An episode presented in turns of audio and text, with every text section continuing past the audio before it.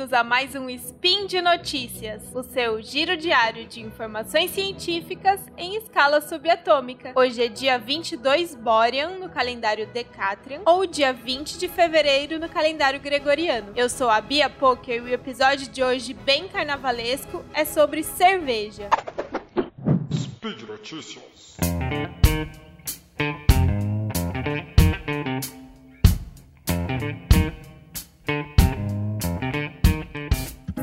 Bebe cerveja, já deve ter vivido a decepção que é dar um golão na sua cervejinha e ela tá choca, sem gás, com gostinho de papelão. Apesar de não oferecer nenhum risco à saúde, é uma péssima experiência e é um ponto bem importante para os fabricantes de cerveja quando eles vão determinar o prazo de validade. Se você não ouviu ou não se lembra, tem um spin antigo sobre prazo de validade que pode ser bem interessante. O número é 1131. Mas por que, que a cerveja cerveja choca. Quimicamente, é porque com o tempo vão acontecendo reações de oxidação na cerveja e alguns compostos carbonílicos resultantes dessas reações começam a acumular, incluindo aldeídos como o trans-2-nonenal, que é percebido pelo nosso paladar mesmo em baixíssimas concentrações. Essas reações já começam a acontecer tão logo a cerveja é fabricada, mas leva um tempo para que a quantidade desses compostos carbonílicos seja suficiente para a gente perceber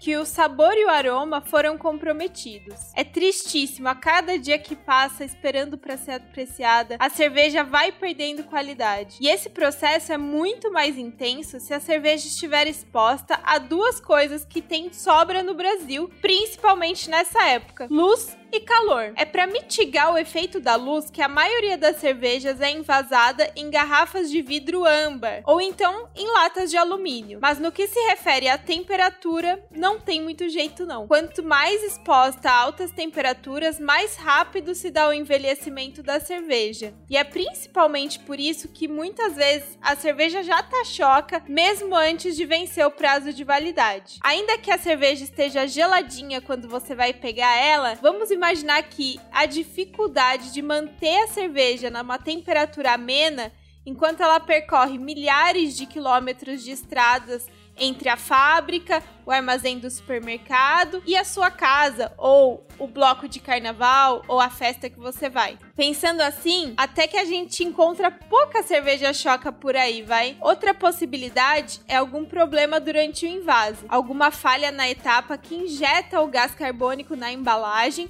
para expulsar o oxigênio, ou mesmo o problema na vedação da embalagem, por exemplo, naquela partezinha plastificada da tampa da garrafa, que acaba permitindo a saída do gás carbônico e a entrada de oxigênio. Além da bebida ficar sem gás, quanto mais oxigênio, mais reações de oxidação e, portanto, mais compostos desagradáveis são sintetizados. Tudo isso que eu falei vale para a maioria das grandes cervejas, né, das cervejas mais famosas e consumidas no Brasil. Mas é óbvio que se a gente for ver toda a variedade de estilos, de ingredientes, de processos de produção de cerveja pelo mundo, existem muitas exceções.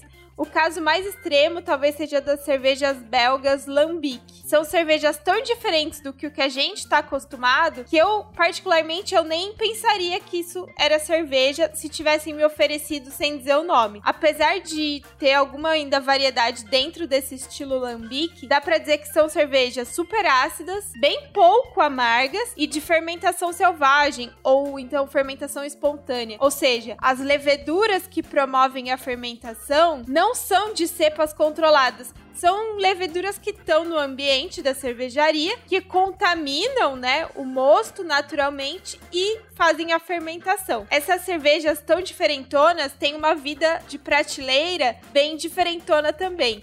Aqui em casa tem uma garrafa que eu comprei o ano no fim do ano passado, quando fui visitar uma amiga, que a data de validade dela é 22 de fevereiro de 2042. Juro, 2042. Praticamente daqui 20 anos. E aproveitando que fomos parar na Bélgica, né, nesse papo, eu queria falar um tiquinho de um artigo que eu li há uns dias e que inspirou esse spin. Minha ideia inicial era falar mais sobre o artigo, mas aí eu comecei a falar aqui e virou isso que você tá ouvindo. Enfim, No artigo, os pesquisadores apresentam uma possibilidade de para prolongar a vida pra, de prateleira de cervejas que passem por um processo chamado refermentação. No Brasil, a refermentação não é feita em nenhuma das cervejas mainstream. Nas cervejas mais comuns no Brasil, é a levedura, ela consome os carboidratos dos grãos e nesse processo, né, produz gás carbônico e álcool e uma miríade de compostos aromáticos. Após essa etapa de fermentação, né, principal, a levedura ela é retirada da cerveja através de filtragem, sedimentação ou centrifugação. Entretanto, na Bélgica, que é onde essa pesquisa foi feita, não é tão raro fazer uma segunda fermentação já na garrafa, na qual a cerveja vai ser vendida. Essa é a tal da refermentação que o artigo pesquisa. É, esse processo de refermentação ele consiste adicionar mais levedura junto com uma quantidade de carboidrato para alimentar essa levedura, imediatamente antes de invasar, quando a cerveja já passou pelo primeiro processo de fermentação. Como eu comentei, esse processo já é uma prática né, conhecida, recorrente, e é sabido que pode sim ajudar a manter a qualidade da cerveja por mais tempo, porque as leveduras que são adicionadas ali fresquinhas quando a cerveja já está é, fermentada, já, já virou cerveja, elas chegam consumindo todo o oxigênio que ainda tiver disponível. E sem oxigênio, as reações de oxidação são evitadas e o acúmulo daqueles compostos é, indesejados é prevenido, né? Nesse processo, as leveduras ainda produzem mais gás carbônico, que vai garantir a efervescência da cerveja e a efervescência está totalmente associada ao frescor da cerveja. Para arrematar, o metabolismo das leveduras também tem como subprodutos os que são bastante usados na indústria de alimentos como aditivos alimentares, né? São conservantes em diversos produtos, justamente porque tem essa função antioxidante oxidante também. Mas em algum momento, aparentemente, aí uns três meses depois dessa etapa de refermentação, as leveduras já não estão mais muito bem, as suas células começam a sofrer autólise e a cerveja, mesmo refermentada, começa a perder frescor e envelhecer. Então, os é, que, que escreveram esse artigo eles buscaram o quê? Eles buscaram encontrar cepas de leveduras que simplesmente demorassem o máximo possível para morrer. Para isso, eles foram atrás de um monte de cepas de Saccharomyces cerevisiae, que é a levedura usada para fermentar cerveja, também para fazer pão. É assim, serve para um monte de coisa. Foram atrás de diferentes cepas, testando inclusive cepas que atualmente não são utilizadas na fabricação de cerveja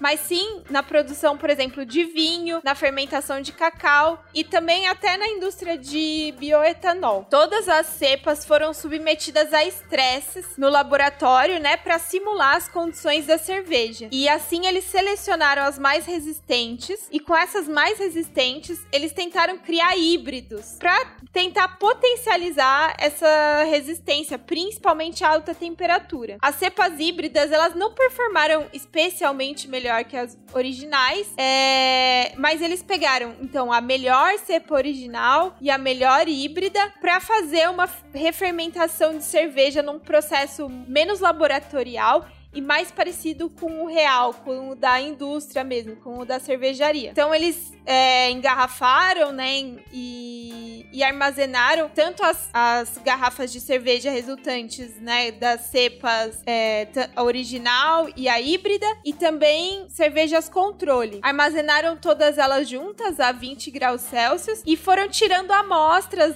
dessas três cervejas após dois meses, após seis meses e, por fim, quando elas completaram um ano. Nessas ocasiões, foram feitas análises tanto sensorial, com avaliadores treinados, pessoas que experimentam mesmo. Análise sensorial é tipo provar, quanto análises químicas por cromatografia gasosa, determinando então quais compostos estavam presentes em quais concentrações para relacionar esses compostos químicos à percepção dos avaliadores. Dois meses após da a fabricação, todas as amostras, inclusive a controle, foram consideradas pelos provadores, pelos avaliadores sensoriais, indistinguíveis, ou seja, não, não teve diferença em dois meses entre quem foi refermentado com as cepas resistentes e quem não. É, os autores eles atribuíram esse fato à quantidade muito pequena de carboidrato que eles adicionaram junto com a levedura para fazer a refermentação. E eles observaram que isso pode até ser positivo para algumas marcas que já estão estabelecidas no mercado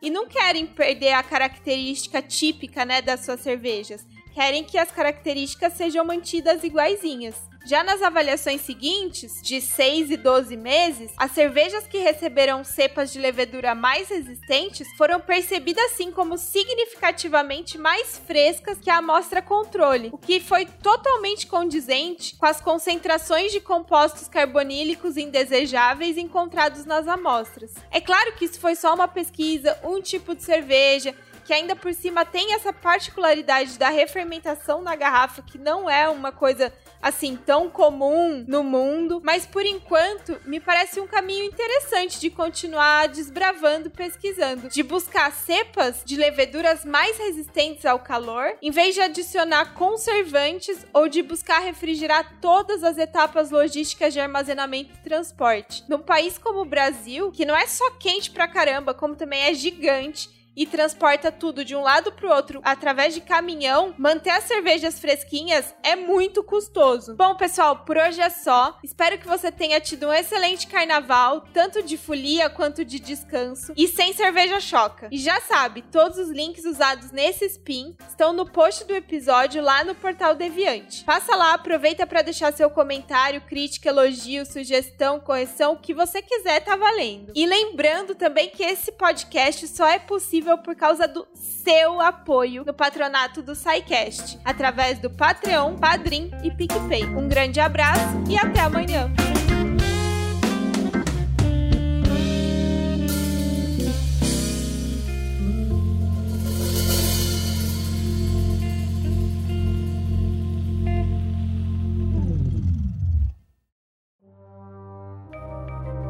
Este programa foi produzido por Mentes Deviantes deviante.com.br.